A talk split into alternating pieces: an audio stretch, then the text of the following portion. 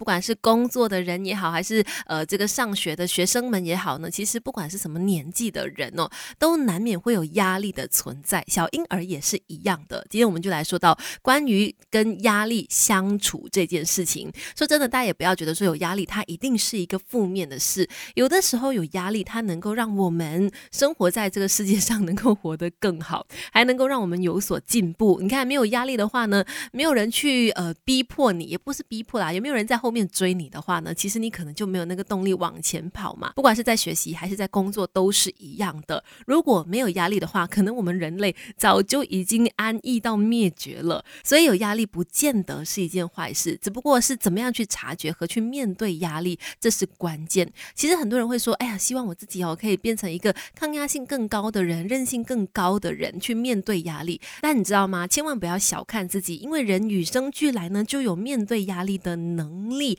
就比如说，你想有压力的时候，你肯定会做一些事情去让自己的这个压力抒发出来，去发泄出来嘛。其实这就是我们处理压力的那个方法。只不过每个人去处理压力啦、抒发压力的那个方式是不一样的。没有人比你自己更了解什么样的呃这个舒压方式最适合你。像是比如说，有的人讲说，哦，亲近大自然对我来说就是能够舒压的方法。可是可能对于某些人来说，去到大自然你要登山啦，你要跑步啦，或者是你要做很多的准备啦，它反而是一件有压力的事。所以说真的没有一个既定的方法，没有一个既定的方程式去告诉你说，你这样这样这样这样做就可以释放压力，反而需要靠你自己去找寻答案，怎么样的呃释放压力的方法是最适合你的。那说到和压力共处，等一下跟你聊更多。你可以不问世事，但别不懂人情世故。Melody 亲密关系，今天我们在 Melody 亲密关系要来聊一聊，怎么样跟压力相处。刚才就说到，其实我们人呢与生俱来都有去排解压力的这个能力的，不要小看自己。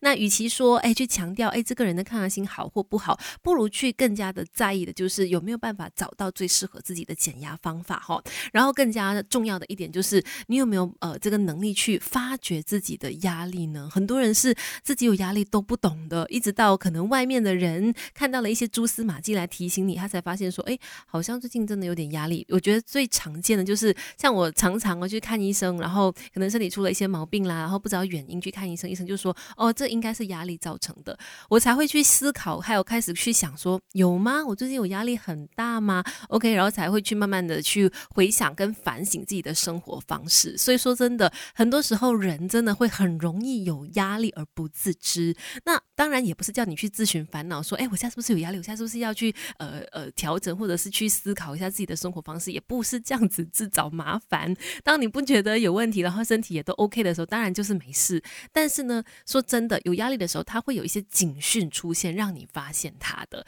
你去想一下有没有？等一下跟你聊更多。Melody，你可以不问世事，但别不懂人情世故。Melody 亲密关系。继续在 Melody 亲密关系跟你聊跟压力相处这件事，像刚才就说，很多人有压力他是没有发现的，一直到外面的人、其他人、第三者来告诉你的时候，你可能才会惊觉说，哦，是吗？还有有压力哦，好像是真的有一点，然后才去正视那个问题哈。所以通常呢，说真的，要怎么样去觉察压力，你就要去注意周遭是不是有两个以上的所谓的外部警讯，比如说身体的这个抗议，我觉得那是最最最直接的，身体是最。诚实的，而且就在你可能真的没有去觉察到当中有关联性的时候，诶，也许它真的就跟这个压力有关，像是你可能有掉发的状况啦，或者是小小的毛病，比如说皮肤有点红红的，呃，很痒的状况啦，你可能真的没有想到说跟压力有关，但是去看医生了之后，医生告诉你说，诶，真的应该是因为压力造成的，这身体的一个抗议，那是最